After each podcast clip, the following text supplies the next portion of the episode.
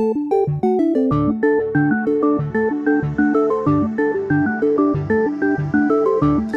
Hola, ¿qué tal? Bienvenidos, bien hallados, 11 y 24 minutos, hora central europea. Y en, Compilando Podcast empezamos con más retraso de lo habitual. Este, esperábamos estar contigo a las 10 y media, después eh, tuvimos eh, que retrasarlo un poquitín a las 11. Ahora sí, empezamos eh, desde el antiguo instituto en Gijón, desde Asturias, la transmisión en directo de lo que suceda en esta jornada central de la Ubucon Europa 2018. Ya sabes, celebra en eh, Gijón y nosotros la compartimos juntos a través de Compilando Podcast en eh, el canal de YouTube y en eh, Kilol Radio. Son las 11 y 24 minutos.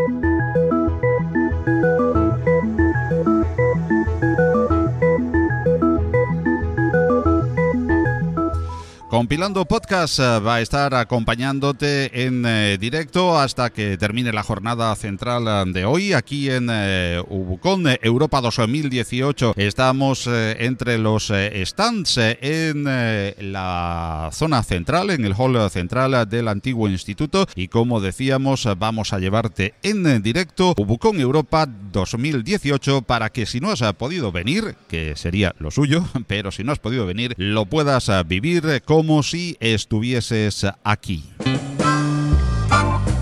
Estás escuchando, compilando podcast en directo, desde la Ubucon Europa 2018 en Gijón.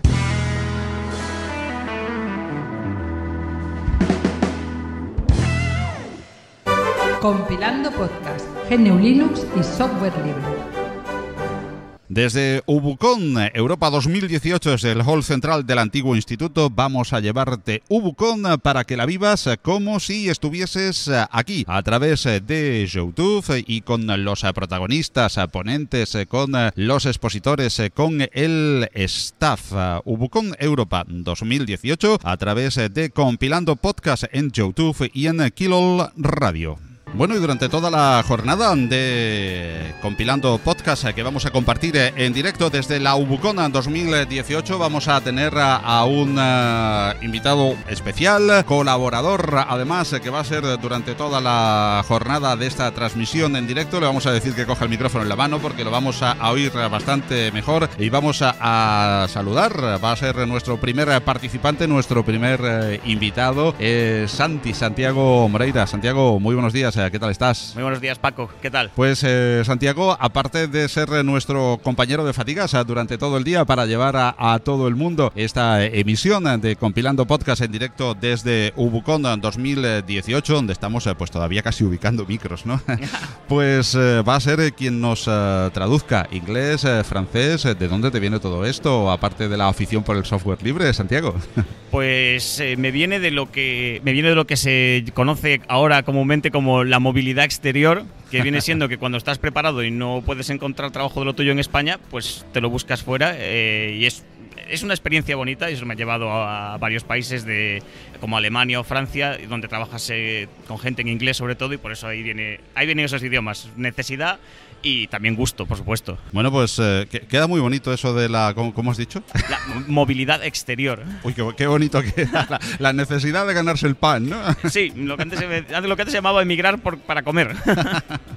Pero queda muy bonito. Bueno, y además eh, un eh, amante del software libre que va a compartir con nosotros, como decíamos, esta jornada de directos de Compilando Podcast, oyente de Compilando Podcast y desde ya colaborador en la, en la traducción simultánea. Queremos también, por supuesto, decir eh, que eh, somos todos amateurs, que no es precisamente el trabajo de, de, Santi la traducción simultánea, así que, que, bueno, tendremos que darnos un poquito de tiempo para ir adaptándonos, ¿no? Sed piadosos. Muy bien, seguro que lo son. Sí, lo son conmigo, los oyentes de Compilando Podcast, eh, con eh, Santiago Moreira, al que ya le damos eh, las gracias, las enormes gracias por las atenciones que ha tenido con nosotros. Desde que ayer llegamos a ayudarnos también a todo el montaje y, por supuesto, por la que va a tener, pues, estando con nosotros durante todo el día y ayudándonos en la traducción, ya que recordemos que el idioma oficial de Compilando Podcast es el español y el idioma oficial de Ubucon de Europa 2018, aunque se va a hablar muchísimo español porque estamos en Asturias, pues va a ser el, el inglés. Y la primera, el primer protagonista de hoy va a ser eh, Rudy, que nos llega desde el Locotín de Francia. Y eh, a él, pues a Santiago, le vamos a preguntar en, eh, en francés, eh, Bonjour Rudy. Bonjour, buenos días.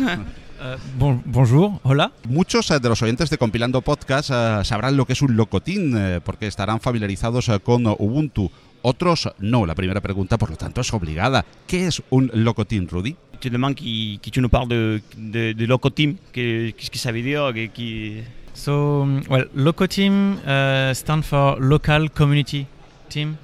So they're basically just a group of people that um, act together to and do some action, some activity. and in our case, for example, we do activities to promote uh, the Ubuntu and the free software together. So we use Ubuntu split free software, basically, and we, we have we can do uh, you can have uh, plenty of kind of activities. It could be uh, Ubuntu hours, which are quite uh, go to a pubs, have some drinks, and share a moment together. Uh, or it could be more uh, deep with the public. Um, you can go to an event, have a booth, or you can create an event on your own. Uh, uh, Rudy, a- a- an indication, just an indication, in order then to her, uh, uh, Santi, to, to translate uh, Oh, uh, short, short phrase. Sorry. no, no, no, don't worry. Más o menos estaba diciendo, bueno, pues nos explicaba Rudy que el Loco Team, que son las siglas de Local Community Team, o sea, de comunidad local, equipo de la comunidad local, y que pues básicamente se dedican a organizar actividades relacionadas con el software libre y con Ubuntu, eh, que pueden ir desde actividades muy distendidas como ir a lo que llaman Ubuntu Hours, que es ir a un, a simplemente a un pub y tomarse algo juntos y disfrutar del momento, y si hay que hablar de cosas de software libre se hablan, y si se habla de cosas de la vida, también. Eh, No olvidemos que el software libre es parte de la vida, no, no hace falta separarlas. Luego también tienen, participan en eventos más, más, más, eh, más grandes, o sea, es decir, ellos buscan eventos en los que instalar un- una un- una mesa donde, y, evangelizar un poco el software libre. Creo que lo han hecho en festivales de, de música, por ejemplo. Y, o ellos mismos crean eventos para, de- para evangelizar el software libre, para, llevar a la gente lo que es el software libre y lo que es la comunidad Ubuntu y la comunidad de Loco Team. Y eh, en cuanto a, quien eh, ya esté versado en Ubuntu o dentro del mundo del eh, software libre y quiera en su pequeña comunidad a, montar un locotín, ¿tiene que hacer algún formalismo? ¿Se tiene que dirigir a alguien o simplemente pues es tener la voluntad, las ganas de, de formarlo? If someone is already skilled Ubuntu and it has the the the will to create uh, uh, local team uh, community in where he lives, or what, what is what are the steps? What is necessary? So um, most of the most of the local team are, um, are created from the internet on the web. Uh, sometimes it's just an iris channel, sometimes it's just Telegram group or a main list or a forums to help people to have support in their own language. And then comes later the Ubuntu hours because you want to put some face on the people you talk in the web, and then this is the perfect moment to have the Ubuntu hour, so you can meet and put a face on the people you you talk uh, often on, on the web, and then you can go deeply to have other event and diversification. But you don't need you don't need to have a special skill in development. If you know how to create a web forum, this is enough. Or if you know the guy that, that can open a forum for you, Bien, pues nos decía Rudy que normalmente el primer paso para crear un, tu propio loco team en donde, donde vivas es eh, suele ser primero un eh, algo digital, crear una web, un canal de Telegram, un canal de YouTube, una lista de email. eh, y entonces después es cuando se vas a los eventos más de pequeña escala, como los Ubuntu Hours, que dirá un paz, y poner cara a esa gente que ha participado contigo a través de la web y de, las, y de Internet. Eh, pero no necesitas tú mismo tampoco tener las habilidades para hacer todo eso. Simplemente tienes que buscar a alguien que tenga esas habilidades y, y quiera participar contigo. Se trata de crear comunidad. Y compilando podcast no va a estar en directo en la charla de Rudy, por lo tanto le pedimos un par de frases eh, que puedan resumir esa, esa conferencia, esa ponencia que nos va a ofrecer, eh, que lleva por título Have a Fun and with a Your Local Team.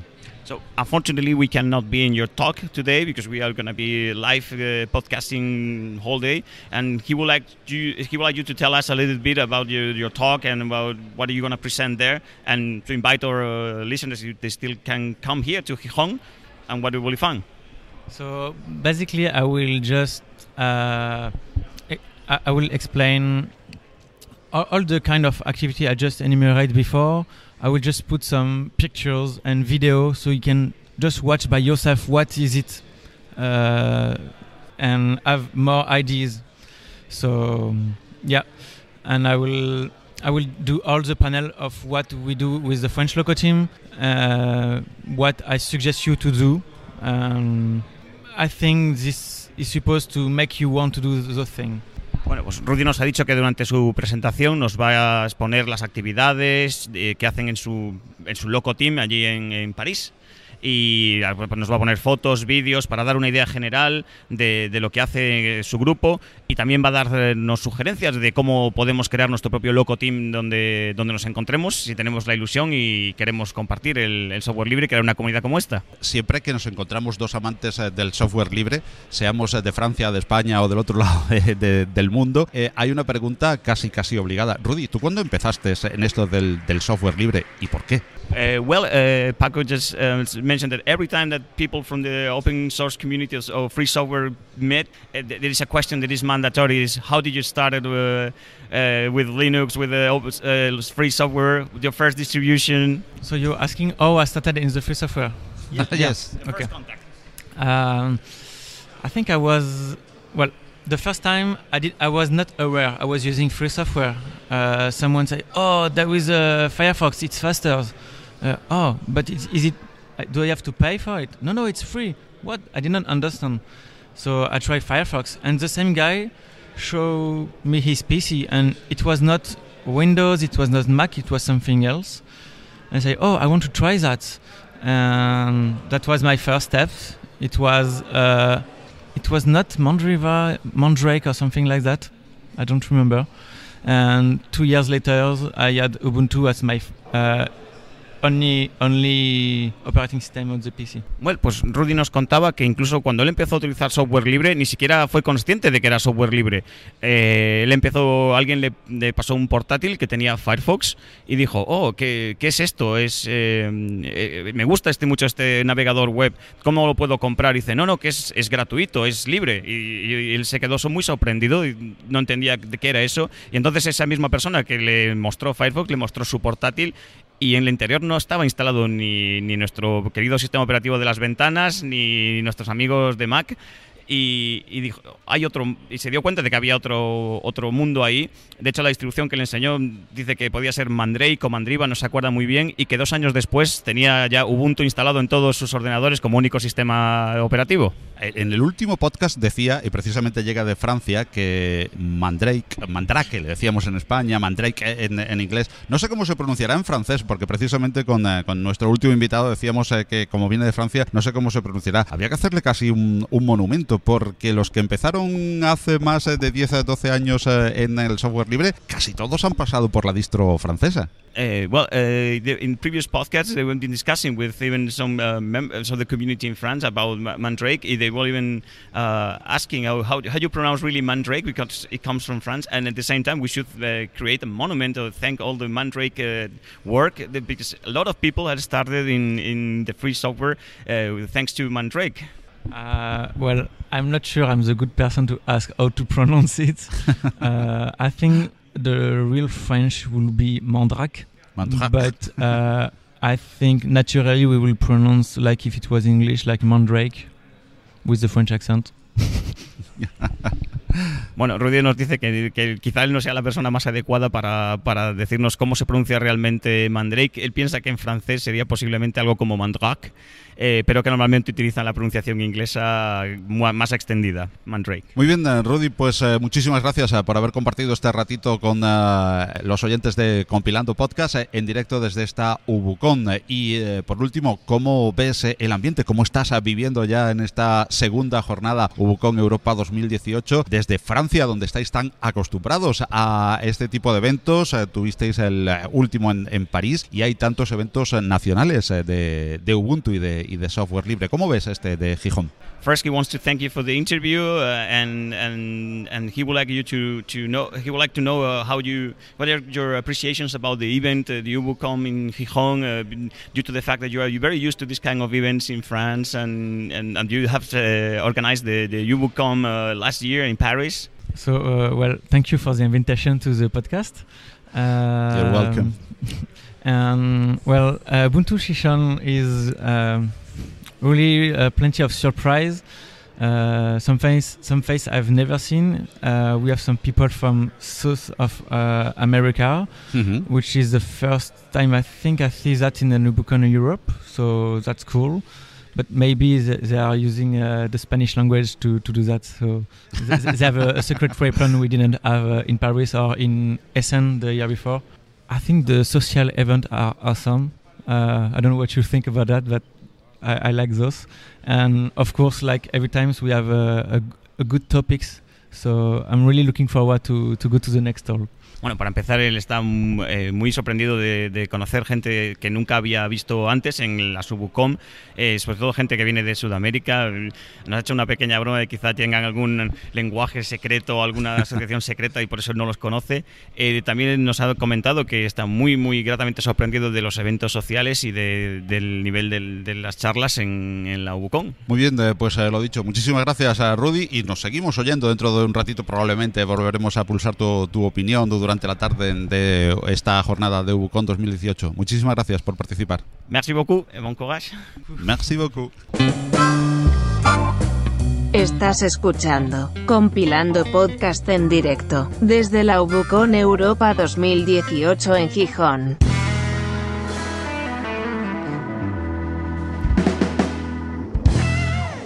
Y estamos en eh, directo desde el hall central eh, del antiguo instituto en Gijón, donde te estamos eh, llevando en directo lo que sucede en esta Ubucon 2018. Una Ubucon que ha empezado pues a las diez y media de la mañana, hace pues va a hacer dentro de diez minutitos, hora y media, su jornada central del sábado, en la que vamos a tener a Samuel Iglesias, que ahora lo tenemos delante del micrófono de Compilando Podcast, delante de uno de los micrófonos de las salas para hablarnos sobre mesa. Muy buenas, eh, Samuel. Muy buenas, ¿qué tal? Muchísimas gracias eh, por atender a los micrófonos eh, de Compilando Podcast y en un tema mm, realmente que todos oímos hablar, Mesa, Wayland, Xors, pero que muy pocos entendemos realmente qué es lo que hay detrás. ¿Podrías explicarnos, pues, de manera un poquito simple para todos nuestros oyentes, los que estén más versados y los que menos, más bien divulgativo, ¿Qué es el stack gráfico que hay en, eh, las distribuciones, en nuestras queridas distribuciones de software libre y de GNU Linux? Bien, pues voy a comenzar un poco hablando de desde arriba hacia abajo. Vamos a ir bajando un poco a poco por el stack. empezamos, por, por, ejemplo, con las aplicaciones. La aplicación, si quiere mostrar algo en, pantalla, normalmente, bueno, eh, necesitaría una librería o necesitaría un, framework para poder eh, dibujar esos botones ¿no? y esas interfaces que tanto nos gustan. ¿no? Ah, de una manera para que sea estándar con respecto al resto, look and feel del resto de las aplicaciones ¿no? del sistema. Entonces, por ejemplo, tenemos Qt, tenemos GTK ¿no? Eh, para ese tipo de sistemas. Y, esos luego se apoyan, eh, si vamos siguiendo bajando, ¿no? se apoyan en, un, en un, lo que se llama un backend, ¿no? Un, que podría ser de X11, que podría ser de Wayland, ¿vale? Y, es ahí donde ya vas dibujando lo que se va a poner en pantalla. ¿no? Eso luego se le va a llevar a un compositor, que es el que genera lo que sería la ventana ¿no? y, interactúa con el resto de ventanas del, sistema. Y luego si seguimos bajando, bueno, pues ya tenemos los, drivers gráficos propiamente dichos. En este caso, en los drivers libres tenemos a Mesa, donde Mesa básicamente es una implementación libre de, de OpenGL y Vulkan, que son las dos APIs que, por ejemplo, los los gamers, ¿no? Popularmente conocen a la hora de, jugar a los juegos, ¿no? Y luego ya si seguimos, eh, pues hay más drivers, por ejemplo, drivers en vez de 3D, que sería por ejemplo Mesa, pues para 2D pues tenemos los drivers de Xorg, que es el servidor gráfico eh, que se suele usar, aunque ahora bueno ya se está popularizando Wayland con, Weston, ¿no? que es el, el, de referencia. Y luego ya si vamos más abajo ya nos meteríamos en la parte del, de, del kernel de Linux, donde estarían los drivers propiamente lo que la gente entiende por drivers, que son los del, los del kernel, uh, que ya son los que hablan con el hardware directamente, ¿no? los que sirven de, eh, interfaz entre lo que hacen eh, la parte de user space, la parte espacio de usuario, con, con, el hardware en sí. Y como bien decías, ahora, eh, digamos, la palabra más de moda dentro del stack gráfico es Wayland, que intentan implementar casi todas las distribuciones. Precisamente Ubuntu en esta 18.04 recién lanzada ayer o antes de ayer, eh, depende de la parte del planeta donde nos oigan, pues eh, no implementa Wayland. ¿Es eh, algo que realmente promete tanto como dicen Wayland o realmente está, estaría mejor como otros uh, comentan y dicen seguir trabajando y puliendo más uh, X? Bueno, aquí yo creo que también es un poco la, un poco quién el grado de, de, ser conservador, ¿no? De cada uno. En el caso de, de X11 nos encontramos que es un, protocolo ya existente, no sé si tiene ya 30 años o algo así. Y el problema es que tiene algunas decisiones que se hicieron en su momento, que fueron muy buenas ideas. Eh, a lo largo de todos estos años, pues resultaron que, que han quedado obsoletas, ¿no? Entonces, Wayland es una manera de empezar otra vez de cero, teniendo en cuenta esas decisiones fallidas, por ejemplo, en cuestiones de seguridad o cosas así, uh, y empezar de cero y decir, bueno, pues vamos a pensarlo bien. Por ejemplo, una de las promesas de Wayland que está cumpliendo muy bien es todo frame es perfecto, ¿no? Es decir, si se pinta un frame en pantalla, ese frame es correcto y como tiene que ser. Eh, intentamos evitar eh, cosas como tearings o, ese tipo de eh, artefactos ¿no? que ocurren visualmente. Y también la parte de seguridad, que no haya una aplicación que te pueda hacer de keylogger, ¿no? De, de, grabar lo que escribes en pantalla o donde clicas o esas cosas, ¿no? Eh, porque intenta mantener una seguridad de que una aplicación no sabe lo que está haciendo otra. Uh -huh. En cambio, con X11 ese nivel de seguridad no está presente, ¿no? Entonces, es el futuro, pero sí que es verdad que al empezar algo de cero, claro, lo comparas con algo que ya lleva 30 años allí, pues es, es, normal ese sentimiento de decir, bueno, esto no está listo todavía. ¿no? Es un futuro en plena construcción. Eh, sí, ahora ya está bastante más maduro de lo que era hace años. Eh, por ejemplo, distribuciones tipo Fedora lo tienen por defecto y yo creo que es el que el estándar que va, el estándar de facto, por decirlo así, que va, que va a existir en el futuro. ¿no? Pero vamos, que nadie se preocupe que, que Xorg y X11 va a seguir estando ahí eh, los próximos años. Y en concreto, Samuel Iglesias nos va a hablar de Mesa. Vamos a conocer un poquito más a, este aliado de todo Linuxero, Mesa, que anda presente siempre en eh, todos nuestros equipos. Eh, conozcamos de qué manera surgió y cuál es su estado actual de, de, desarrollo. Bien, vamos a empezar un poco con un ejercicio de historia, ¿no? Empezamos con OpenGL, que es eh, una API estándar que fue creada, eh, si no me equivoco, fue publicada por Silicon Graphics, creo que fue en el año 93, por ahí, y fue un, una manera ¿no? de estandarizar todas esas APIs gráficas que había en su momento. Cada fabricante tenía la suya propia, ¿no? entonces se buscó una manera de estandarizar. Mesa se creó un par de años después, en el 95, uh, por Brian Paul, eh, siendo un ejercicio de, bueno, vamos a probar cómo puedo yo implementar Open, eh, la, la, API de OpenGL de una manera libre, como ejercicio, bueno, para aprender, como hobby. Y eso fue evolucionando más y más y más, se fueron incorporando drivers de, de distinto hardware hasta lo que hoy es eh, lo que conocemos hoy en día, ¿no?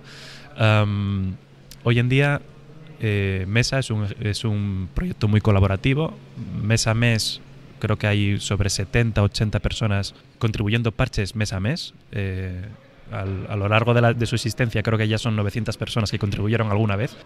Y, lo bueno es que se está, hay apoyo de, empresas fabricantes de hardware, por ejemplo Intel es, la más famosa, ¿no? Es, está aportando uh, dinero, está aportando empleados, está aportando conocimiento para, uh, para el soporte, ¿no? Y son por decirlo así, es el driver que mejor soporta, eh, el mejor driver libre, ¿no? Que soporta eh, un, un, hardware real. Luego están, eh, está AMD también con, contribuyendo activamente al proyecto. Tenemos, hay gente, por ejemplo, de en menor medida, ¿no? Hay, pero hay alguien de Nvidia también.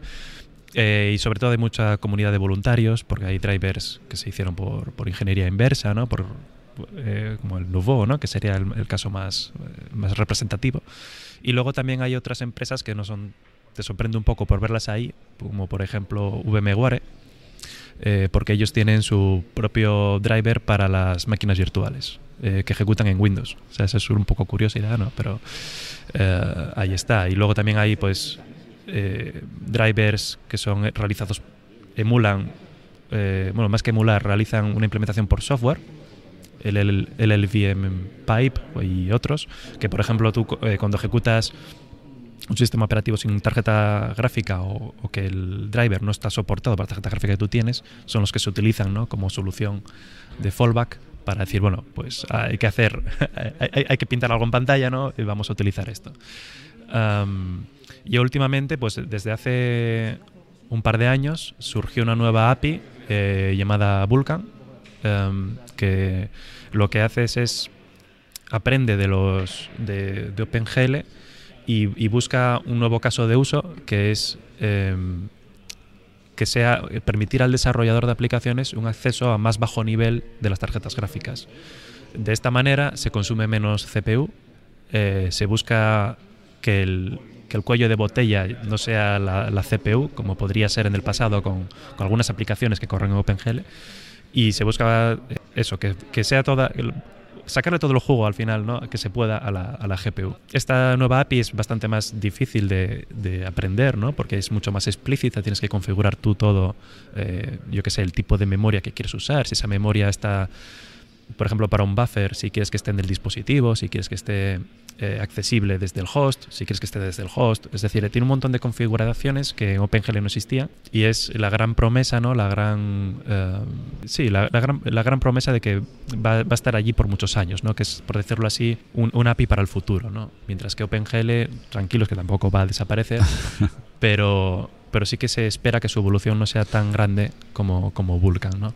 Samuel, eh, y, y, y habla, perdona que te interrumpa, sí. eh, oímos hablar de Vulkan, oímos hablar de Wayland, oímos hablar, en definitiva, de nuevas promesas que ya van siendo realidades, sí. o sea, que vamos viendo cómo el stack gráfico de GNU Linux y en general, de, en general, apoyo del, software, del, del, software libre, uh -huh. eh, no es algo que se haya estancado, que se haya paralizado con respecto al software privativo, sino que casi que, como se suele decir en nuestra tierra, le están adelantando por la izquierda.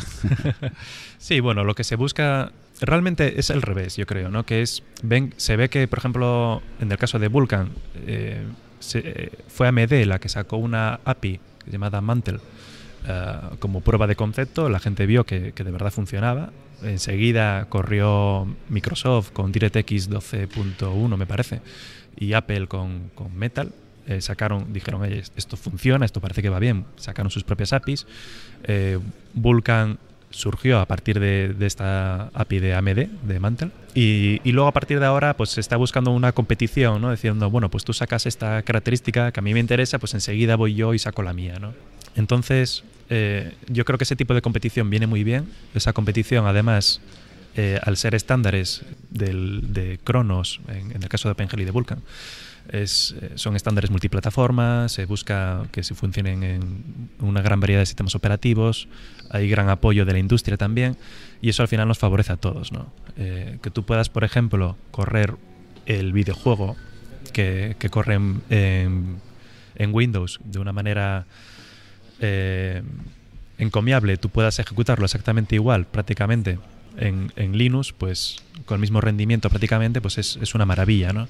Y entonces eso nos, nos, favorece al final a todos. Ha sido uno de los handicaps hasta prácticamente dos o tres años eh, precisamente de, de, del software libre, el stack gráfico y uh -huh. temas incluso también por lo que nos toca a, a los que trabajamos con el, eh, con el sonido, el, el, el, sonido. Parece que todo eso va evolucionando tan rápido como va evolucionando el software libre en la última década. Parece sí. que fue llegar el 2010 y todo, no sé si el bagaje de conocimiento que ya se había acumulado desde el 91 hasta, hasta ese momento ha hecho que el software libre realmente hoy en día esté presente en todas partes. ¿Cómo sí. ves el futuro del, del, del, software libre? Que hoy, hoy en día mm, bueno, ya estamos viendo además el acercamiento progresivo de, de- de un grande como Microsoft, mientras que Apple se está quedando relegado prácticamente a ser una marca eh, más técnica para Sí. ciertos aspectos o muy muy técnicos quizás de sonido de, de, de- de vídeo Eh, también una marca pues comercialmente para otro público y, y- y Windows eh, pues eh, que sería la más cercana en, en cuanto a público de, de- de Microsoft está pues volcándose realmente al, al software libre.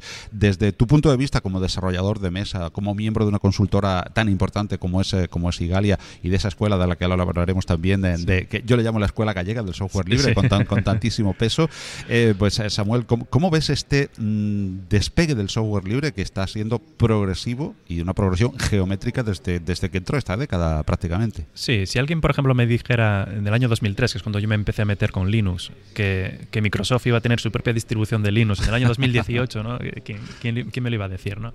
Yo creo que eh, realmente el boom serio fue Android, fue el que realmente popularizó eh, el kernel de Linux, el que popularizó también software libre para muchísima gente.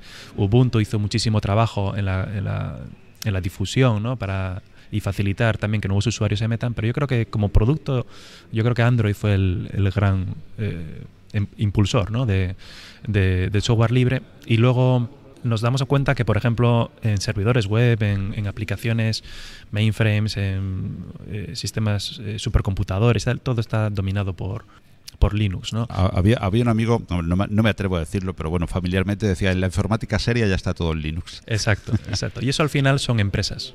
Y esas empresas ven eh, virtudes en el software libre. Al fin y al cabo, por ejemplo, eh, ¿quién no utiliza ya en el mundo desarrollado alguna librería que sea libre, por ejemplo, de, JavaScript o, o de lo que sea? Alguien poco a poco eso está implantándose, es una semilla ¿no? que fue ahí surgiendo. y Yo creo que se- eh, las empresas se están dando cuenta que es un movimiento ah, imparable, porque al final también hay que ver el compartir conocimiento también es un ahorro de costes. Es decir, si trabajas colaborativamente, pues dices, bueno, pues yo utilizo para mi producto, que puede ser, por ejemplo, imaginemos una, una televisión, una Smart TV, ¿no? Quiero poner un navegador, pues bueno, pues yo no voy a crear mi navegador de cero. Voy a coger uno que ya esté hecho, eh, lo voy a, a- hacer un par de cambios para que se ajusten a mi sistema y, y ya está. No, ya no hay interés ¿no? En, en generar algo de cero, sino que reaprovechar lo que hay, porque al final el mercado manda y tengo que sacar un producto eh, cuanto antes posible. ¿no? Es interesante, además, el, el- el futuro que nos depara el, el software libre y el presente está aquí en eh, UbuCon eh, Europa 2018 como uno de los ejemplos. Eh, vamos a, a seguir con, con Samuel, antes recordando a todos nuestros oyentes que oyen en, en directo compilando podcast eh, desde el antiguo instituto en Gijón, donde se celebra UbuCon Europa 2018, uno de los grandes encuentros europeos de software libre, pero creo que en eh, Coruña se prepara algo también muy prontito para este mes de, septiembre, Sí. del que ya hablaremos en, compilando podcast eh, más eh, detenidamente con Samuel precisamente, pero que hoy ya nos puedes adelantar las fechas y el contenido de ese nuevo encuentro en un año que está siendo pues eh, muy prolífico, afortunadamente, gracias a Dios, en, en- en encuentros alrededor del, del software libre en eh, España y en el mundo de, de, América Latina y el Caribe, que es eh, el que al que llega nuestro podcast eh, por el idioma. Sí, eh, bueno, como yo mi trabajo actual, eh, yo estoy trabajando en, Mesa, eh, contribuyo en los eh, desarrollo de drivers para, tarjetas gráficas de Intel principalmente, ¿no? Tanto para OpenGL como para Vulkan. Y dentro de nuestra comunidad, pues hay dos eventos principales que es donde nos juntamos, ¿no? El primero de ellos es FOSDEM, que es la, conferencia por excelencia, ¿no? Del software libre que se realiza todos los años en Bruselas, el primer fin de semana de febrero. Eh, muy recomendable, la verdad es que lo recomiendo mu- muchísimo. Y luego el otro evento que nos juntamos la comunidad de- del stack gráfico es la, la XDC, o bueno, si decimos lo que significan las siglas, Xorg Developers Conference. ¿no? Es la, la conferencia de desarrolladores de, de- de X, ¿no? de las tecnologías de X, es decir, las tecnologías gráficas. Allí eh, normalmente nos juntamos todos los eh, usuarios interesados y los desarrolladores principalmente ¿no? de, de todo este gráfico, desde los drivers gráficos del kernel de Linux a, los drivers de mesa, de X11, de Wayland, em, los desarrolladores de frameworks como GTK o, Qt, Eh, y nos juntamos allí, entonces discutimos bueno, cualquier cosa que haya que discutir sobre el- la evolución de, esto, explicamos eh, nuestro trabajo actual, nuestras perspectivas. La verdad es que es una, una muy buena conferencia eh, y este año precisamente la estamos organizando eh, junto con la asociación GPUL, que es una asociación de, usuarios y programadores de software libre en, Galicia, en colaboración con la Universidad de Coruña y en colaboración con Igalia. Como dando ahí apoyo eh, local ¿no? Al- a, a la conferencia. Y, y nos vamos a juntar el- la última semana de septiembre, del 26 al 28. La, la conferencia es totalmente gratuita. eh, puede asistir, eh, es totalmente libre el acceso y, y gratuito. Am, y nos vamos a juntar en la Facultad de Informática de La Coruña, que está justamente un poco a, la- a las afueras de Coruña, pero tiene muy buena comunicación con el centro de la ciudad. Eh, entonces, bueno, el- la persona o personas que estén interesadas en, en venir están más que bienvenidos. ¿no? Pues invitados a todos los oyentes de Compilando Podcast, los que nos oigan ahora mismo en directo a las eh, 12 y 10 minutos hora central eh, de Europa, desde aquí, desde Gijón, y los que lo oigan, eh, que todavía son, son más, eh, afortunadamente también, eh, en eh, que lo puedan oír en diferido, pues que sepan que además vamos a, ya emplazamos a, a Samuel a que eh, en, eh, en, unos, eh, en unas semanas, eh, eh, probablemente para los próximos eh, podcasts, adelantemos eh, ya más eh, contenido y justamente pues unas semanas antes en el podcast anterior a la, a la conferencia pues eh, eh, demos ya pues mucho más eh, con, con todo más, eh, más perfilado Ujú. pues eh, información de ese interesantísimo evento también eh, que, que, se que es bastante específico Sí. y, que se, y que se suma además a, a los de ámbito más general y los de ámbito más específico que están teniendo eh, lugar en, en lengua española. Sí. Creo que es muy interesante también este movimiento de conferencias y de salir a la calle y poner el software libre Sí. en la calle, ¿verdad? Sí, tradicionalmente en el, en el mundo latino, mundo hispano, fuimos muy. pro- procuramos siempre organizar conferencias, somos muy activos en ese sentido, ¿no? Y creo que eso da una buena imagen también al resto del mundo, decir, bueno, esta, tenemos una, una gran comunidad hispana no interesada en, en el software libre. Eh, sobre todo a la organización no solo de eventos locales, eh, que son muy importantes y siempre hay que apoyarlos, sino ya eventos como por ejemplo este Bucon, que es a nivel europeo, ¿no?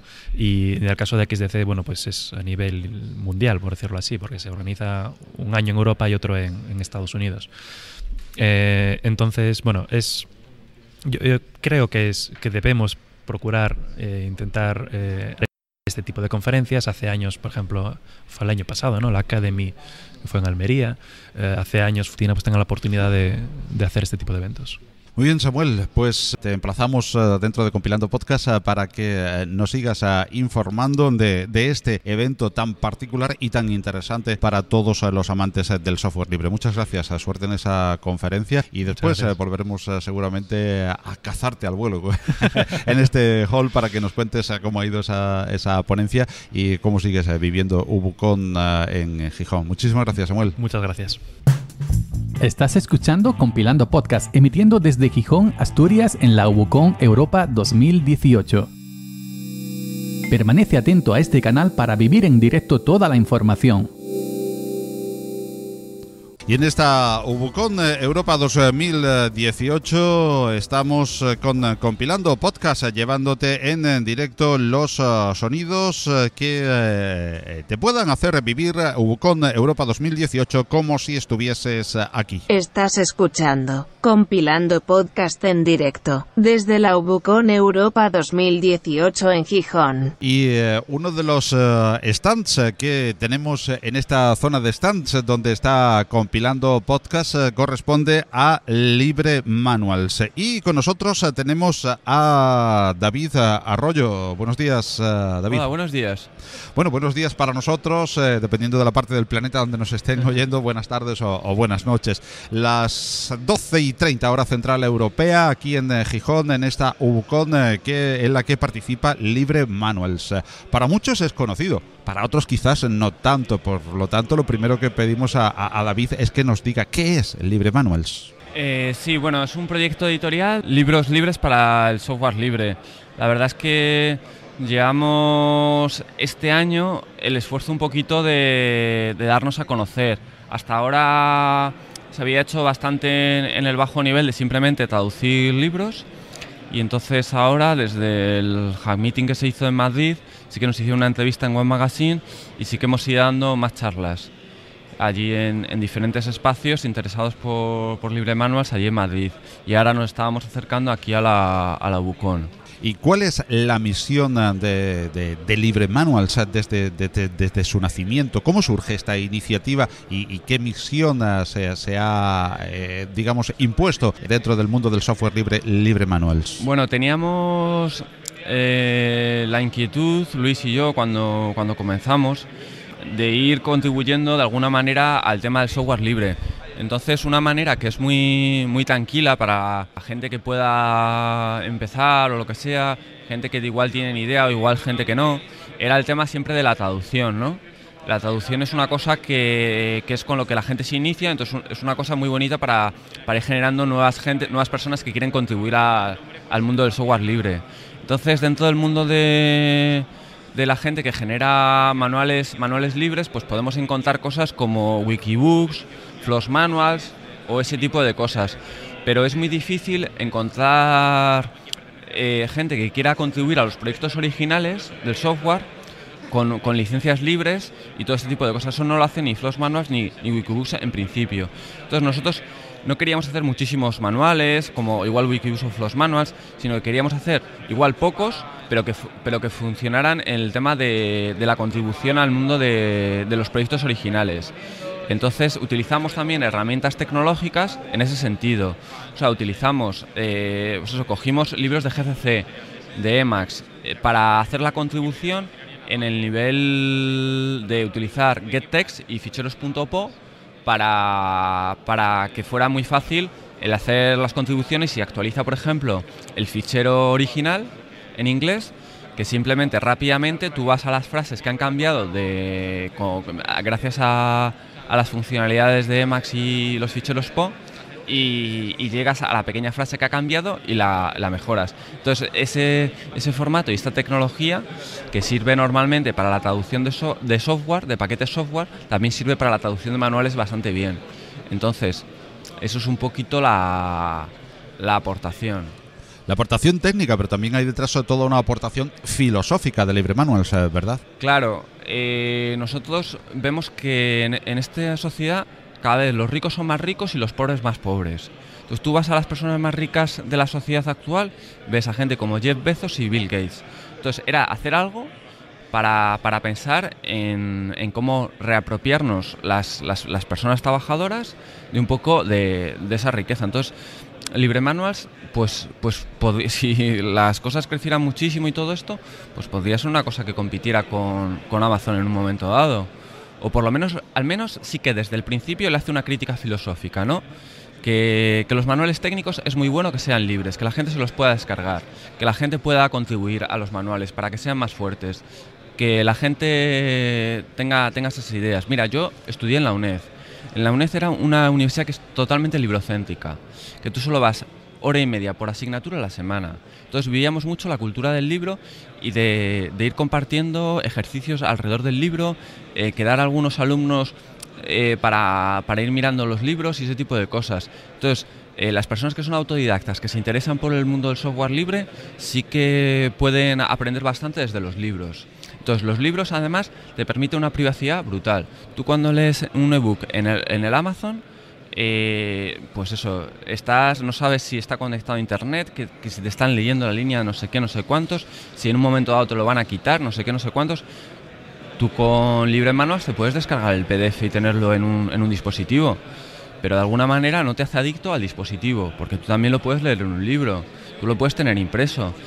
Y, tú puedes contribuir. Entonces está, está bastante bien el proyecto pensado como una cosa pues de, de eso, de, de, mejorarnos, mejorando nuestras economías, mejorando la sociedad. Estamos viendo además de que no solamente tú te lo puedes imprimir, sino que vosotros, eh, según veo en el stand, estáis también eh, editando vuestros uh, propios libros impresos para tenerlo claro, en lo el tenemos tanto las universidades como librerías un poco pues que tienen un interés social o ese tipo de cosas están aceptando los libros entonces es una, una cosa buena como para la ciencia y como para la sociedad ¿no? entonces la gente lo ve bien ¿Cuántas personas hay detrás de Libre Manuals? Pues mira, eh, tenemos una lista de distribución donde hay bastante gente, bueno, donde hay unas cuantas personas apuntadas, pero también así que hayan contribuido eh, está Luis Palomo, que hizo, que hizo conmigo el, libro de GCC, y luego hay otro, hay otro chico que es Jorge Maldonado, que, ha traducido el libro de Bass, y luego estoy, estoy yo. Y luego ha habido otro chico que nos ayudó en las primeras portadas. Entonces es un poquito más, un proyecto un poquito al principio voluntarista para generar una buena cordialidad y todo eso, y en ese sentido estaríamos contentos. Pero sí que pensamos que, que nos interesaría llevarlo a una parte económica también desde el principio. Entonces, como tener un poco los, los ideales filosóficos, tanto de, de mejora en la sociedad como mejora un poquito económica, Em, desde el principio, aunque sea muy poco, aunque sea muy poco. Y en general no ha sido nuestras, vamos, en ningún momento nos lo hemos planteado como una forma de vivir de ello y ese tipo de cosas. La gente normalmente tiene sus otros trabajos y tal y cual. Entonces llega a ser más, más un hobby. Pero, pero, hay que cubrir los gastos también.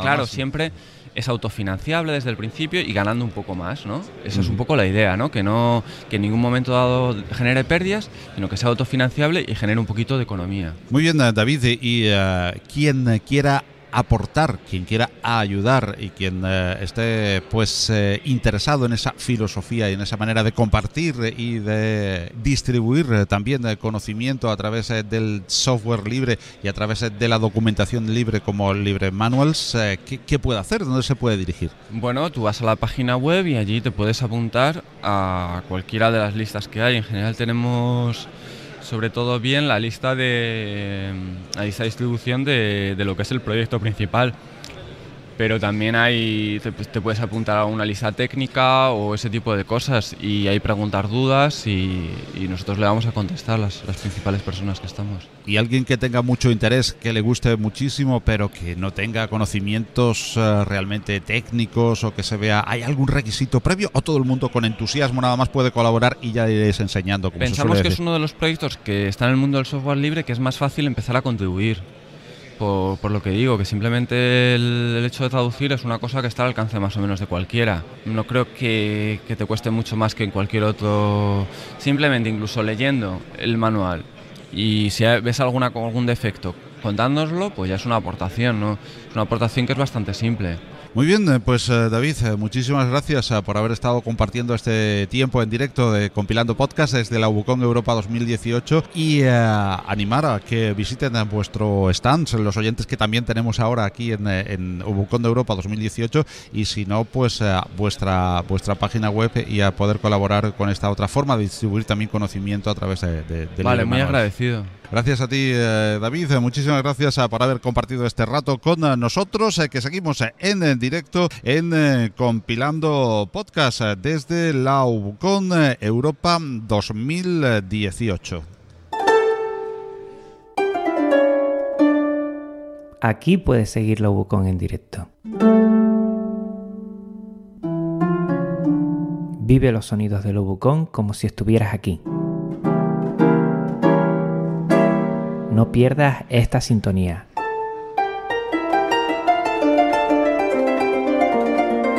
Sigue atento, sigue atenta. Estás escuchando a Compilando Podcast en la Ubucon 18 Europa.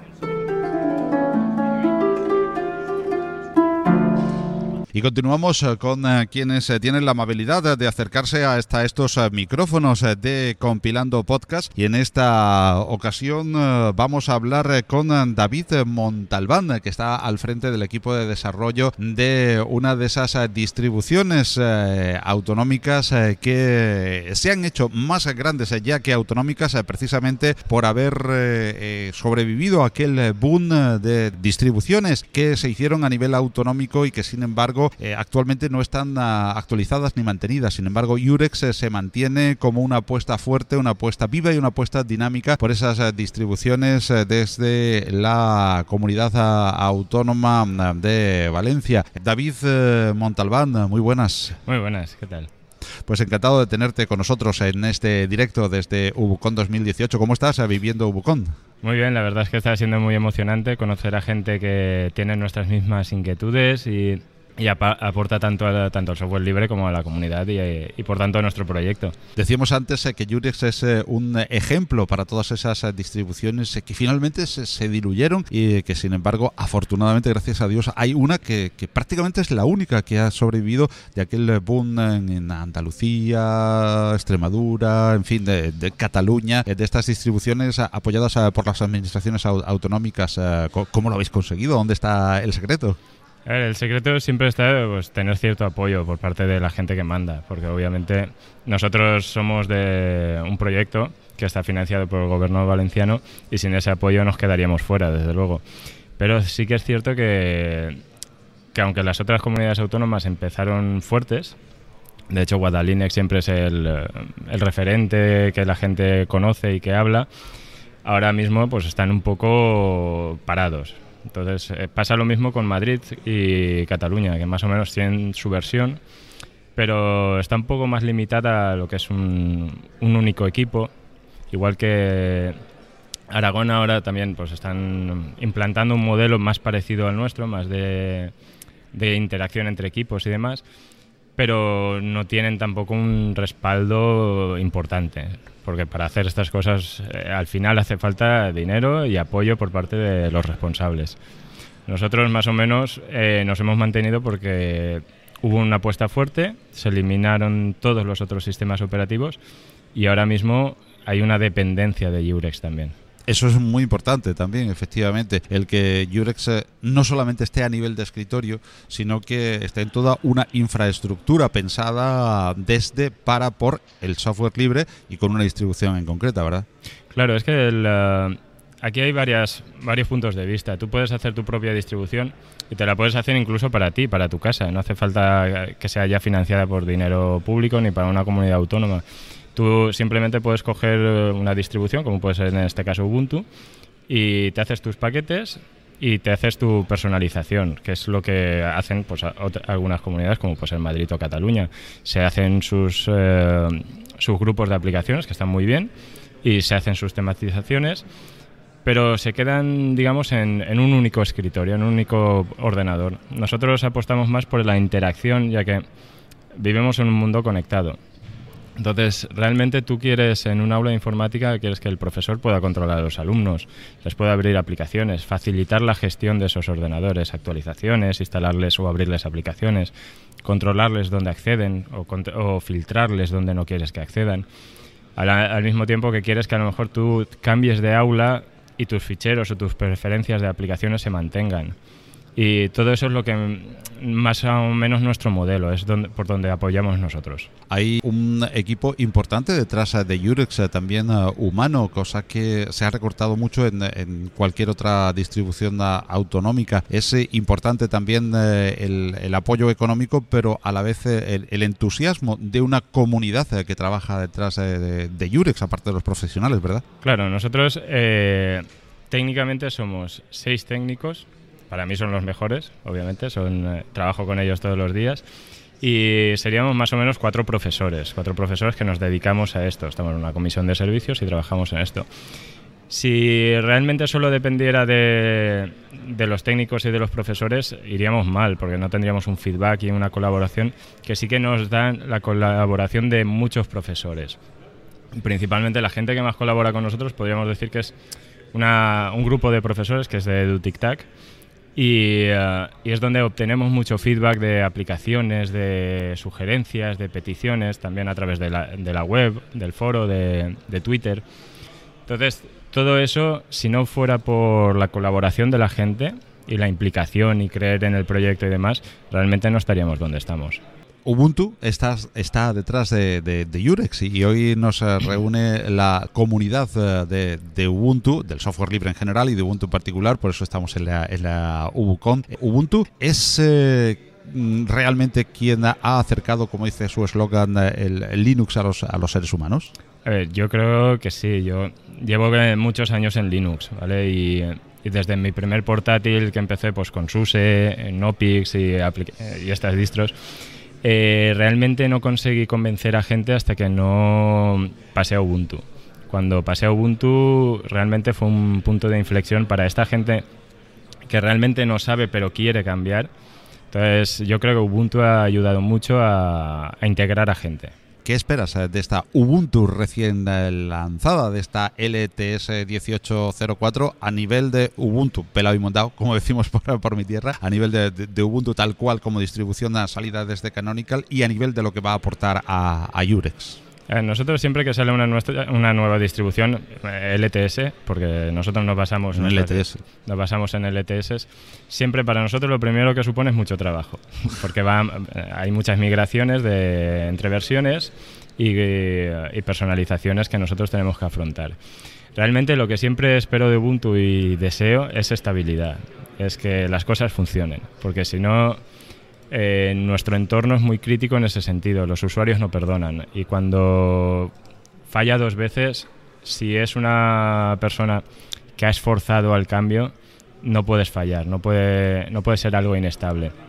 Entonces, más allá de las evoluciones técnicas y demás, lo que sobre todo espero es eh, estabilidad. Una estabilidad eh, que en principio normalmente tampoco se consigue a la primera. Normalmente siempre van llegando las eh, punto uno, punto dos, punto tres. ¿En qué punto considera Urex, eh, por ejemplo, que trabaja mucho precisamente, como tú dices, la, estabilidad de que ya una distribución LTS de, de Ubuntu, o cómo valoráis eh, para que pueda ser ya la que trabaje detrás de, de, de Urex? Eh, ¿Cómo se cambia de la 14 a la 16 a la 18? ¿Cómo lo valoráis? noso- Nosotros desde que sale más o menos nos damos 6, 7, 8 meses de, de desarrollo y pruebas. Es decir, ahora ha salido la última de Ubuntu.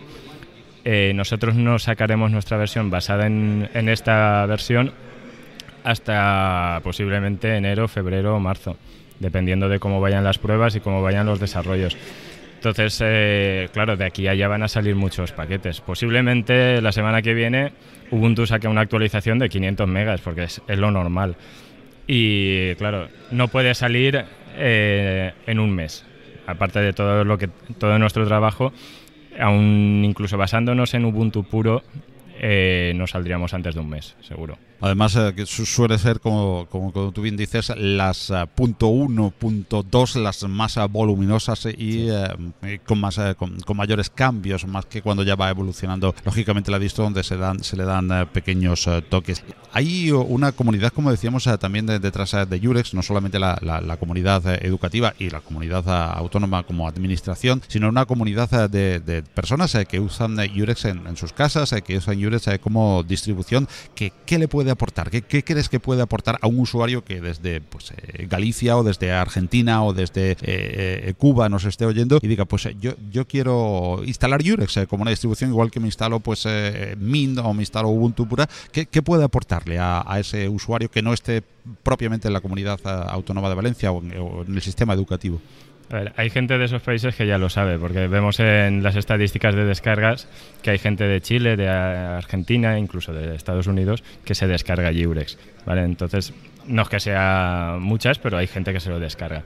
¿Qué le puede aportar? Básicamente va a tener todo el software que necesite en unos pocos clics. Nosotros nos encargamos de las aplicaciones más utilizadas, tanto por estadísticas de uso como por peticiones eh, directas en la web o en Twitter o lo que sea. Cuando una aplicación que desean los usuarios es difícil de instalar, porque no nos engañemos, hay aplicaciones difíciles de instalar. Nosotros nos encargamos de hacerle instaladores fáciles. Entonces, tú quieres instalarte el Google Earth o el Dropbox o el Telegram y simplemente haciendo un clic en nuestra store o en nuestro panel de control se te instala. Tú no tienes que saber nada de código. Entonces esto a veces en, en otras versiones, como puede ser Mint o lo que puede ser mm, Ubuntu mismo, no sirve descargarte el dev y eh, clic clic. A veces te pide unas dependencias, hay veces que te pide ejecutar un comando para tal. Nuestra prioridad es que el usuario no tenga que utilizar el terminal. Que sea un usuario torpe, como si fuera un usuario de Windows, pero sin las limitaciones de Windows y respetando siempre la privacidad y seguridad que un entorno Linux requiere, vamos.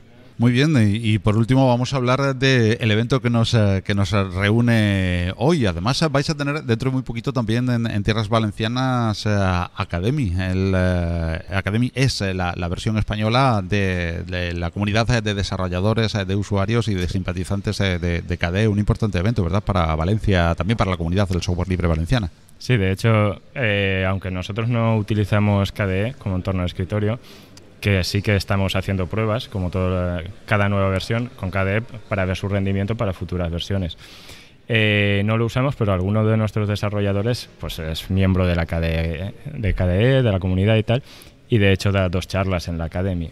Y nosotros, desde luego, apoyamos cualquier evento de software libre, tanto de KDE, de Nome, de lo que sea, que se haga, y más si es en nuestra comunidad. ¿Y qué tal uh, estás viviendo aquí en Gijón, ¿no? Ubucon Europa 2018? La verdad es que venir a Asturias siempre es un placer, tanto gastronómico como de gente simpática, majos, agradables, todo lo que se pueda decir, eh, tanto de la organización como de la gente de la ciudad. Y el evento está siendo muy bueno, la gente que ha venido es muy buena, hay gente muy buena técnicamente y los que no son tan buenos técnicamente que no necesitan serlo. También han hecho charlas muy interesantes de cómo han entrado dentro de este mundo como usuarios, simplemente. Entonces, pues estoy llevándome contactos y gente muy buena que eso siempre queda y es lo que más me gusta de estos congresos. Pues eh, agradecido de que hayas compartido este rato con los oyentes de Compilando Podcast en este directo y a buen seguro que vamos a seguir hablando en Compilando Podcast de Yurex y que seguiremos en, en contacto para seguir hablando de muchos aspectos, de nuevos lanzamientos de Yurex y de aspectos en general del, del software libre con uh, una distribución uh, bandera en España del, del, software libre como es Yurex. Gracias, bueno, David. Muchas gracias a vosotros por estos minutillos que me habéis dejado hablar dejarte siempre, por supuesto, porque lo que queremos es que nos uh, cuenten desde Yurex, eh, desde todas las distribuciones y desde Yurex en particular, pues eh, cómo, cómo se está viviendo y cómo se está desarrollando esa distro y todo el ambiente que lleva el, la comunidad hispanoparlante del, del, software libre. Gracias por haber compartido este rato y seguiremos compartiendo muchos más ratos eh, en compilando podcast si, si tú lo quieres y si bien lo tienes. Por supuesto. Gracias, gracias. David. Estás escuchando, compilando podcast en directo, desde la Ubucon Europa 2018 en Gijón. Y antes de hacer la pausa para la comida que está prevista aquí en Ubucon Europa 2018 hacia las 2 de la tarde, tenemos un nuevo invitado con nosotros que además hace un ratito decíamos que ha sido artífice, Slimbook precisamente, de que se nos esté oyendo en el hall central del antiguo instituto porque uno de sus portátiles está sirviendo como retransmisor de nuestra señal a través de YouTube para los altavoces voces de este hall central. Es Alejandro López, eh, miembro del equipo de Quila Radio y eh, colaborador asiduo de Compilando Podcast. Alejandro, ¿qué tal? Buenos días, buenas tardes o buenas noches, depende de dónde nos oigan. Exacto. Pues eh, muy bien, como siempre, es un placer estar aquí contigo. Bueno, y hoy eh, motivo de celebración doble, el estar juntos en uh, una Ubucon, el vernos uh, de nuevamente, nuevamente las caras, viejos conocidos y amigos del, del software libre y también eh, Slimbook está de enhorabuena, no por sus múltiples eh, lanzamientos eh, de, de, ordenador, que también son muchos últimamente el, el, Curve del que vamos a hablar ahora, sino también de una nueva iniciativa de la que ya habéis adelantado en vuestra página web y que de la que hoy vamos a hablar en, compilando podcast. ¿Cómo ha surgido la, idea de este Linux Center desde Slimbook? Bueno, como has dicho bien, el nombre es, es Linux Center y es una iniciativa eh, para promover todavía más Linux. Existen, como todos conocemos, un número elevadísimo de, de blogs y de, páginas web que ayudan a difundir eh, Linux y en nuestro afán por, por llegar a o hacer llegar también nuestro granito de arena a la gente y, y la distribución, bueno, y la difusión de, de Linux, hemos pensado desvirtualizar o sea, ya existen muchísimos blogs y hemos pensado que podríamos ayudar a que se desvirtualizara esa difusión y hemos creado un pequeño espacio en, bueno, estamos muy cerquita de Valencia, en Paterna, junto al Parque Tecnológico, en la séptima planta del edificio ABM, donde hemos compuesto un aula formativa, por una parte, aula formativa que será Bueno, si, me, si, me, si, si te lo explico todo de golpe y a carrerilla, córtame y hazme Mm. preguntas. Tran- tranquilamente, tú sigue, sigue, sigue, que nos está interesando. Bueno, pues eh, por una parte hay una, una aula formativa. Dicha aula eh, puede, puede ser cedida sin ningún tipo de coste a asociaciones o grupos locales, bien de, de programación, de Hack Labs, Hackathons. Bueno, pues para una serie de iniciativas que promueven el código abierto, el software libre y, y compartir conocimiento. Eh, realizamos y vamos a realizar la, la cesión de, de esa aula sin coste. Luego tenemos un área más de difusión con un par de sofás en la que podemos sentarnos a charlar sobre, sobre Linux o sobre qué escritorio es mejor, si todavía hay ganas de ese tipo de debates. Y si no, eh, tenemos también una tercera área que es eh, el área de exposición de, hardware. En este caso, pues el área de exposición de, Slimbook. Y bueno, me dejaba un poquito que, que esperamos también introducir eh, el área de, de FPGAs y de todo este tipo de, hardware orientado también al, mundo libre que, que está tan de moda y tanto, tanto intríngulis está creando últimamente.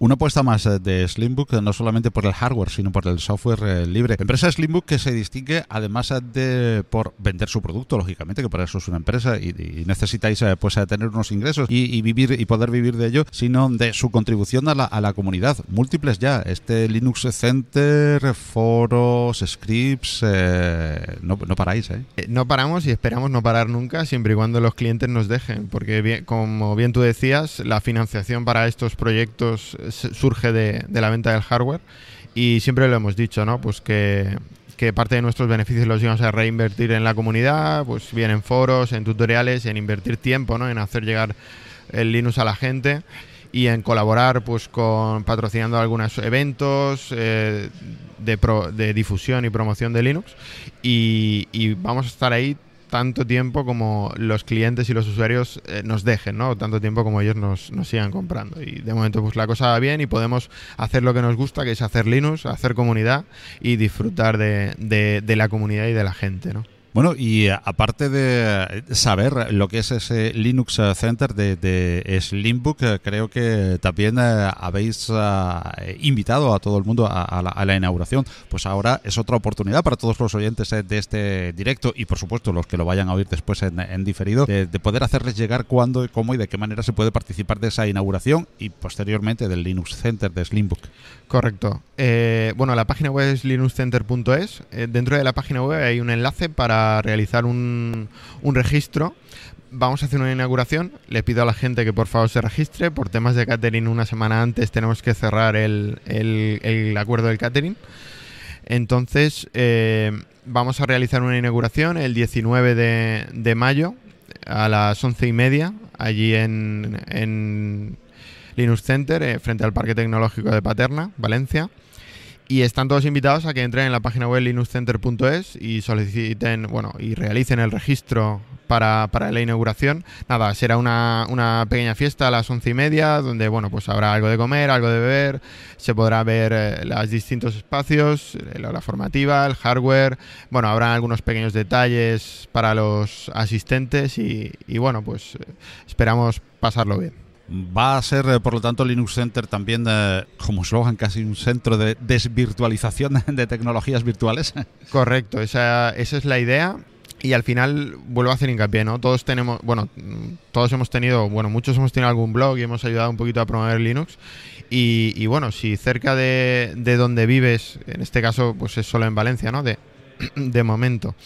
Eh, si Pues esa, esa sonrisa, esa sonrisa delata de que hay más ideas en la mente, ¿no? Correcto, nosotros tenemos una hoja de ruta muy, muy grande, muy amplia, ya veremos el tiempo lo que, lo que nos va permitiendo. Y, y bueno, allí en Valencia todo el que, el que haya difundido alguna vez eh, software libre eh, está invitado a que, a que venga y a que él sea él el que nos diga, bueno, pues quiero hacer una charla o mira, una vez en mi página web hice un curso expliqué cómo realizar una introducción a la programación y, cederle a él ese aula el día que, le venga bien para, eh, bueno, pues a la gente que quiera venir de, sin ningún coste, pues aprendan y puedan ver ese curso o esa guía o ese tutorial que, que se ha compuesto en un blog. Slimbook que además no para tampoco mm, no solamente de aportar ideas a la comunidad, sino de ampliar su gama de ya no portátiles. Hablábamos de portátiles y de un all-in-one, ahora hablamos eh, de un eh, nuevo miembro de la familia, el, el Curve o el Curve, como queramos decirle. ¿Qué, qué aporta el, el, el, Curve de nuevo? ¿Qué podemos de, decir de él a la comunidad que todavía no, no lo conozca? Bueno, el Curve es un monitor de 24 pulgadas que tiene un ordenador integrado, es lo que conocemos comúnmente como un all-in-one. Y bueno, es el primer all-in-one curvo con GNU Linux y aporta bastantes novedades. En ese sentido, eh, un portátil como por ejemplo los de Slimbook nos aportan diseño, calidad y algo de exclusividad. El Curve eh, sigue la misma tónica filosófica a nivel de hardware que están siguiendo el resto de nuestros productos, ¿no? Pues un producto de calidad, es un producto, es un monitor curvo, eh, en parte de aluminio, en parte de plástico, la parte trasera es, plástico, eh, la parte del marco y tal es, es, aluminio, y sigue la tónica de, de ser un producto pues con acabados de calidad y un diseño muy elegante.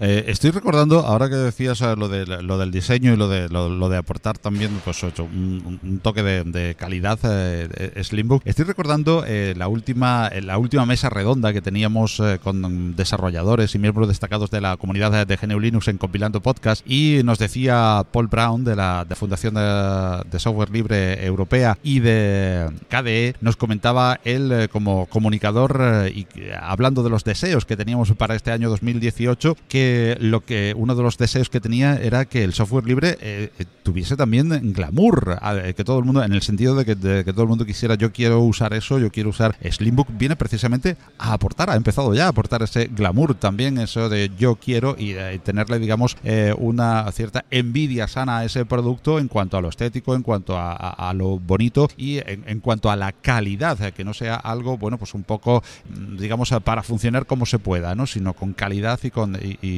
con imagen.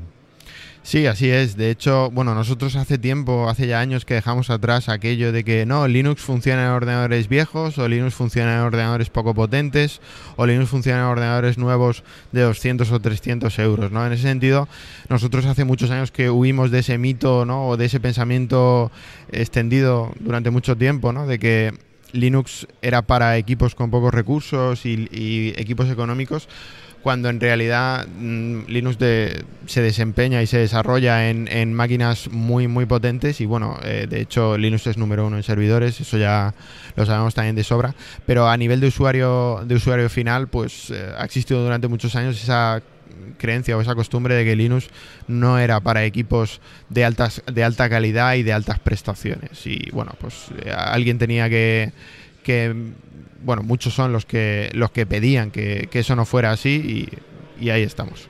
Y eh, dentro de esa familia, pues eh, recientemente también apareció un nuevo destacado, el eh, KDE, que precisamente va a tener pues una continuidad muy especial en tierras valencianas dentro de muy poquito con el con el Academy, que este año el Academy es que este año es en, Valencia. Un lanzamiento que se lleva poco en el tiempo, el último Katana 2 con su KDE, con su versión de KDE y este Academy. Encuentros en los que, como bien quiere hacer eh, Linux Center, nos eh, desvirtualizamos encuentros eh, como ese Academy es y encuentros como en el que estamos. Por él te voy a, preguntar, Alejandro, ¿qué tal estás viviendo esta Ubucon Europa 2018? Pues la verdad es que muy bien, es un placer como siempre estar muy muy cerquita de la comunidad, recibir todo el feedback, el feedback posible, sea bueno o malo, aunque de ese hay muy poco, pero es bienvenido también. Y todas las sugerencias y desvirtualizaciones son, son excelentes.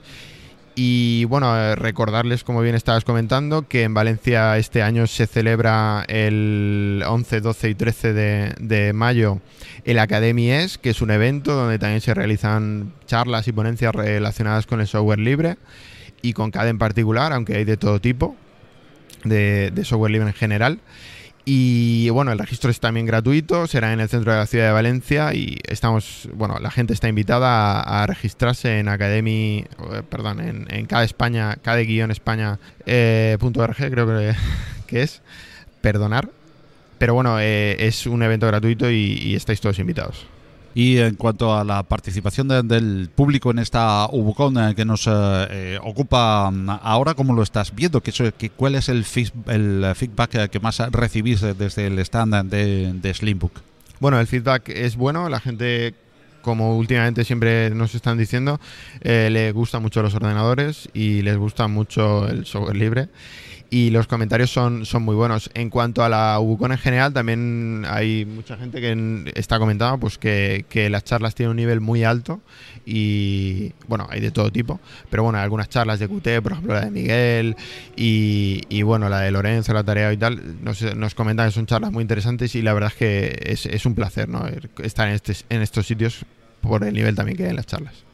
Pues Alejandro, muchísimas gracias. Vamos eh, dentro de muy poquito a, comer, a recargar uh, pilas uh, para seguir contándoles a los oyentes también de Ubucon Europa 2018 en directo que prometen la jornada de tarde también, ¿verdad? Exacto, exacto. Esta tarde habrá más charlas, también en varias salas simultáneas y, bueno, mañana por la mañana todavía queda tralla, o sea que el que esté por la zona de, de aquí de Gijón y, no haya venido todavía, que no se lo pierda. Muy bien, muchísimas gracias como siempre por atender a los micrófonos de Compilando Podcast y seguimos uh, charlando. Alejandro, muchísimas gracias y buena y feliz Ubucon 2018 aquí en Gijón. Igualmente, Paco. Gracias. Compilando Podcast, un podcast de GNU Linux y software libre. Y vamos a hablar ahora con un eh, precisamente compañero podcaster eh, que se prodiga poco, tiene que hacerlo más, eh, pero que también nos cuenta sus aventuras tecnológicas y sus aventuras con el software libre, que es también oyente de compilando podcast habitual y con el que podemos hoy y tenemos la oportunidad de ponernos a cara lo bonito de estos eventos y de, de, de poder saludarnos. Manuel Alonso, ¿qué tal? Muy buenas. Hola, muy buenas, Paco. Pues lo primero de todo, encantado de, de, haberte conocido, porque bueno, soy oyente desde casi el principio. Me gusta mucho Linux, llevo muchísimos años eh, trabajando con él. Bueno, aparte de otras plataformas, ¿no? Pero mi favorito es, es Linux y en concreto Ubuntu. Y bueno, pues con la oportunidad de poder, de poder eh, venir a este evento que está en Gijón, yo vivo muy cerca, pues nada, pues aquí disfrutando un poco de, las conferencias y de conocer gente. Oye, es una, decíamos eh, que es una de las, de las cosas más destacadas, eh, porque las conferencias están muy bien, son de mucho nivel y de mucha calidad, pero siempre se pueden quizás sustituir un poquito más, no, eh, no, no una sustitución efectiva, pero bueno, se pueden suplir o se pueden eh, hacer con un sucedáneo a través de la red, a través de tutoriales, pero quizás eh, lo que no se puede suplir de ninguna manera es el contacto humano este al, en el que tenemos en las es, conferencias y los encuentros, ¿verdad? Cierto, cierto. Yo también suelo dar tutoriales y suelo decir cosas en mi podcast y ayudar a la gente. Siempre te comunicas o por correo, por Telegram o por... Pero el contacto humano al final es lo que, lo que de verdad funciona y el, poder eh, comprenderse en persona. Efectivamente, es eh, una de las particularidades eh, de, de, cada uno de los eventos. Y este en concreto, Manuel, ¿cómo lo estás viendo? ¿Cómo estás viviendo esta UCON Europa La 2018? verdad es que me hacía mucha ilusión porque yo siempre defendí Linux como a muerte, ¿no? Y ahora, bueno, estaba como un poco más tranquilo porque porque no, o sea, la gente doméstica no lo ve muy bien, ¿no? Es siempre lo, el típico Microsoft, el típico Mac y esto es como está un poco apartado, ¿no? Y, y a mí me hacía mucha ilusión, pues eso, compartir mis conocimientos con gente que también le gusta. Entonces estoy como en casa, ¿no? El tema de conversación es el mismo y el que me gusta. Y genial, vamos. A Manuel Alonso, ¿dónde lo podemos encontrar? ¿En qué podcast y en qué plataformas? Bueno, pues mira, es muy fácil. Eh, mi nombre es Manuel Alonso eh, y me podéis encontrar por D Manuel Alonso, o sea, una D sola, manuelalonso.es. Ahí tengo un blog donde sale todo lo que hago y donde hay acceso a mi podcast y a todo el contenido que tengo. Muy bien, Manuel, pues ha sido un placer encontrarte aquí y el saber de un nuevo podcast también dedicado a las tecnologías y con especial atención a, a, a, Linux. ¿Desde cuándo llevas en el software libre, Manuel? Pues empecé con Linux con Mandrake 7, o sea que... Bueno, Mandrake decía ya, yo, que es, es, es, para hacer un, un monumento. Sí, sí, Vamos, ahí empecé pues a hacer mis pequeños pinitos y hasta hoy, o sea, siempre he ido evolucionando siempre con Ubuntu. Es verdad que he recorrido la 7, la 8, la 9 hasta la de hoy y a la par, porque siempre tengo más de un ordenador, pues voy probando otras distribuciones y bueno, haciendo todas las cosas con, con software libre o intento hacer todas las cosas con software libre. ¿Y actualmente estás en...? Eh, ahora mismo tengo Manjaro en mi portátil, que es un MacBook, o sea, es uno de Mac. Ajá. Utilizo Manjaro en él y en el de sobremesa Ubuntu 18 actualizado del otro día. Y los escritorios, por lo que me dices, también un poco de todo, ¿no? Sí, sí, suelo probar de todo. De todo, de todo. Me quedo con Manjaro en el portátil de Mac porque el hardware de Mac es un poco especialito y es el que mejor me va en todos los aspectos. Y en el de sobremesa Ubuntu con, con Genome.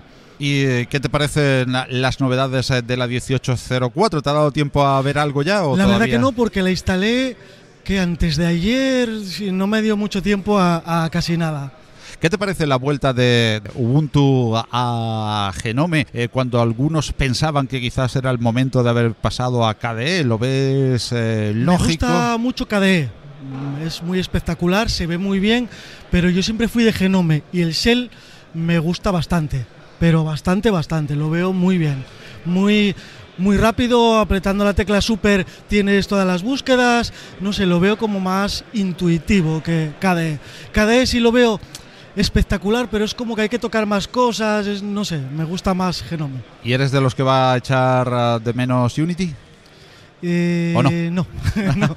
La verdad que se parece bastante, ¿eh? Si te pones a ver Unity y ahora mismo Genome, así a simple vista, son casi iguales, pero me gusta más Genome. Muy bien, Manuel. Pues lo dicho, un placer haberte tenido, conocer tus andanzas eh, como Linuxero y estaremos atentos eh, también a tu podcast. Recuerda, ¿dónde te podemos encontrar, Manuel? Eh, podéis encontrarme por De Manuel Alonso en cualquiera de las redes sociales de Manuel Alonso y nada, para lo que queráis. Muy bien, muchísimas gracias, muy amable, un ah, abrazo Linuxero y mm, te seguimos eh, en eh, el podcast, eh, en tu página web y nos encontramos durante esta Ubuconda Eso es. 2018 aquí para seguir viviéndola juntos. Gracias a ti, Paco. Gracias y continuamos en, Compilando Podcast en, en directo desde el antiguo Instituto de Gijón. En la rotonda, toma la salida izquierda y derecha de tus altavoces o auriculares. Mantente en este carril de audio para estar informado. A continuación, habrás llegado a tu destino. Os dejamos y os emplazamos eh, de nuevo para las 16.30 a seguir en eh, Compilando Podcast en eh, directo en Ubucon Europa 2018. Hasta luego.